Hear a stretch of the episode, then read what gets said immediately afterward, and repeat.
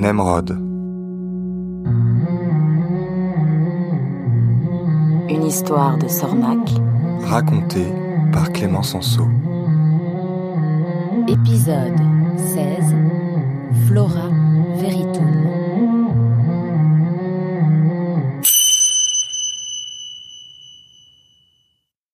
Cela faisait une semaine que Nemrod était arrivé chez Anémone. Une semaine passée à dormir et à manger. Il avait repris du poids et des couleurs, enfin des couleurs, façon de parler, du orange essentiellement. Il était maintenant parfaitement orange renard. Il aidait Anémone dans le jardin et dans la serre. Le travail ne manquait pas. Nemrod désherbait les plates-bandes, trimbalait des brouettes de terreau, élaguait des arbustes, mais ce qu'il préférait, c'était accompagner Anémone dans la serre. Anémone y testait des mélanges de plantes et Nemrod lui servait d'assistant. Il aidait à la préparation des boutures et à l'étiquetage des plantes mutantes que cultivait Anémone.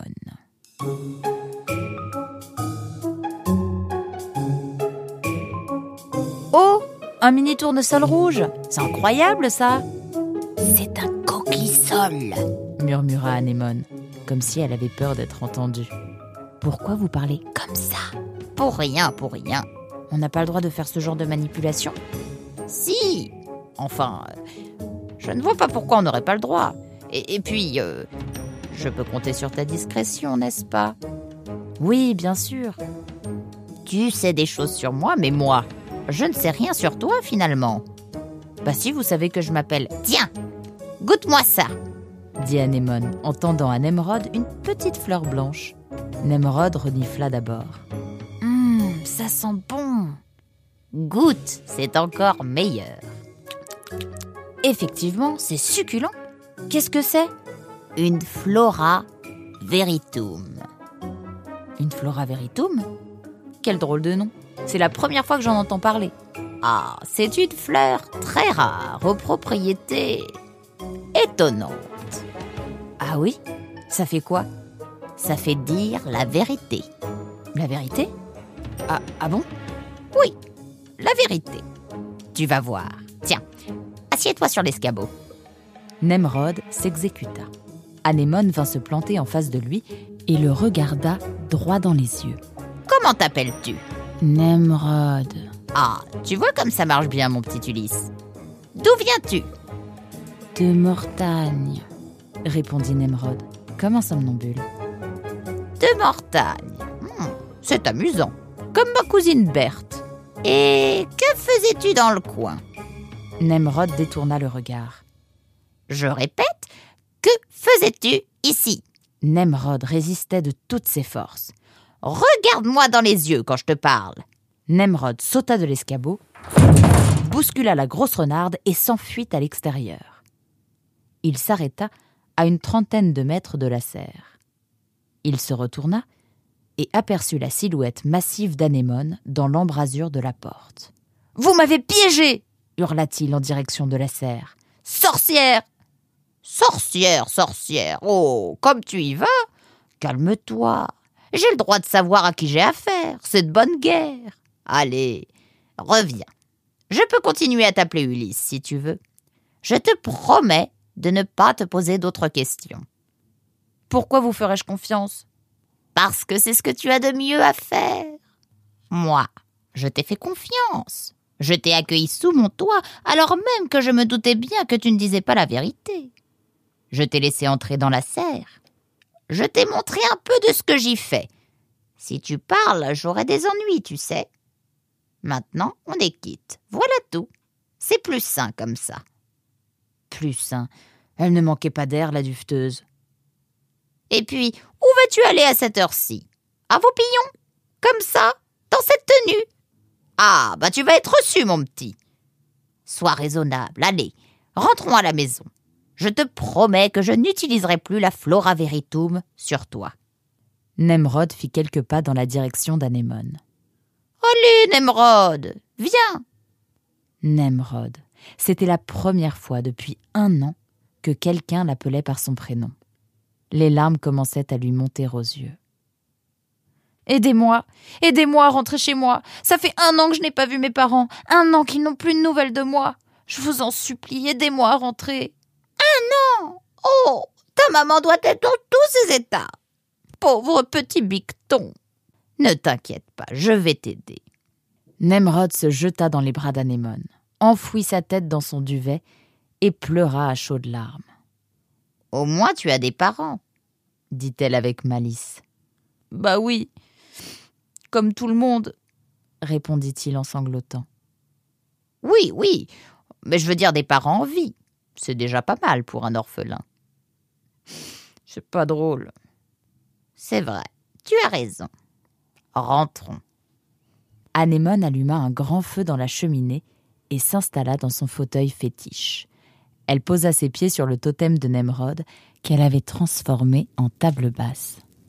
Nemrod s'assit face à elle. Mortagne est à trois semaines de marche d'ici. Il va te falloir des vivres et un bon sac pour trimballer tout ça. Il te faut aussi une tenue un peu plus présentable. Tu es mignon avec ton petit short, mais bon, mieux vaut avoir l'air d'un voyageur que d'un vagabond. Attends, reste là. Je dois avoir quelque chose pour toi au grenier. Anémone revint cinq minutes plus tard, les bras chargés de vêtements. Alors, alors, qu'est-ce qu'on va bien pouvoir te mettre? Ah, tiens, essaye ça, dit-elle en jetant une chemise sur la tête de Nemrod. J'ai aussi ça, ça, oh, éventuellement ça, et puis, oh, ça aussi. Oh, je te laisse faire tes essayages. Je suis dans la cuisine en attendant. Appelle-moi quand tu as choisi ta tenue. Il fallut cinq minutes à Nemrod pour faire son choix. Voilà, vous pouvez venir, cria Nemrod en direction de la cuisine. Waouh, beau gosse Nemrod portait une chemise beige clair sur un bermuda bleu marine que fermait une belle ceinture de cuir à la boucle dorée. Ça vous plaît? demanda Nemrod. Ah oui, beaucoup, répondit Anémone. Ça va? Demanda Nemrod, qui avait senti passer une ombre de tristesse sur le visage d'Anémone. Oui, oui, ça va, ça va aller. Écoute, tu es superbe. Tu fais plaisir à voir. Et pour le manteau, je. je pense prendre ça. Nemrod enfila une épaisse veste de laine bouillie aux boutons de corne blanche. Elle était légèrement trop grande pour lui, mais elle avait l'air chaude, et Nemrod aimait sa couleur chocolat. Un vrai gentleman maraudeur. Gentleman maraudeur, dit Nemrod, en se souriant dans la glace de l'armoire normande du salon.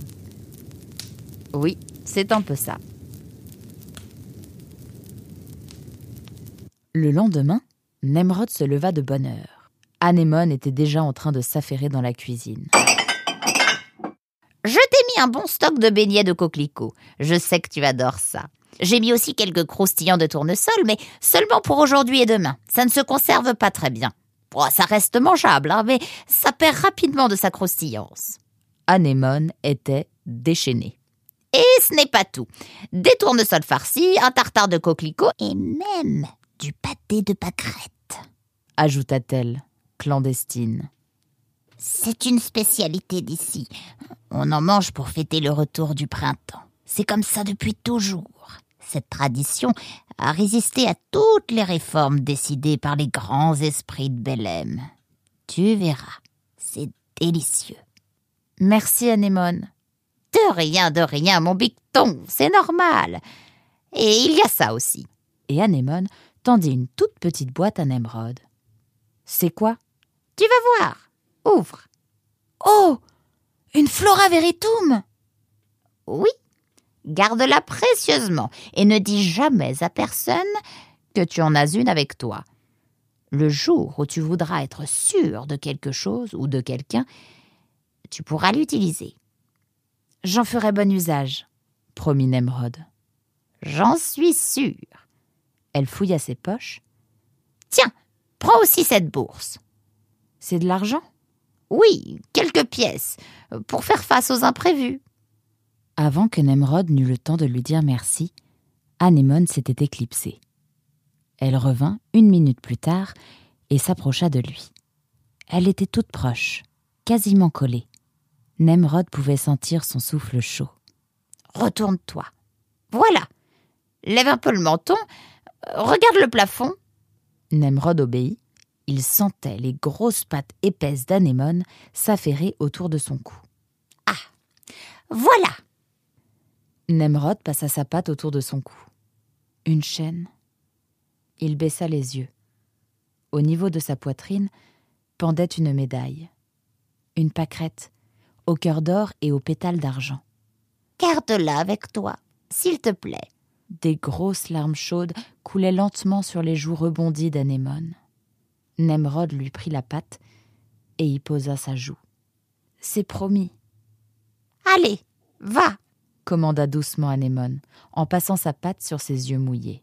Nemrod enfila sa veste, hissa le lourd sac sur son dos et sortit sans un mot. Arrivé au bout du jardin, il se retourna, fit un dernier signe à Anémone et disparut.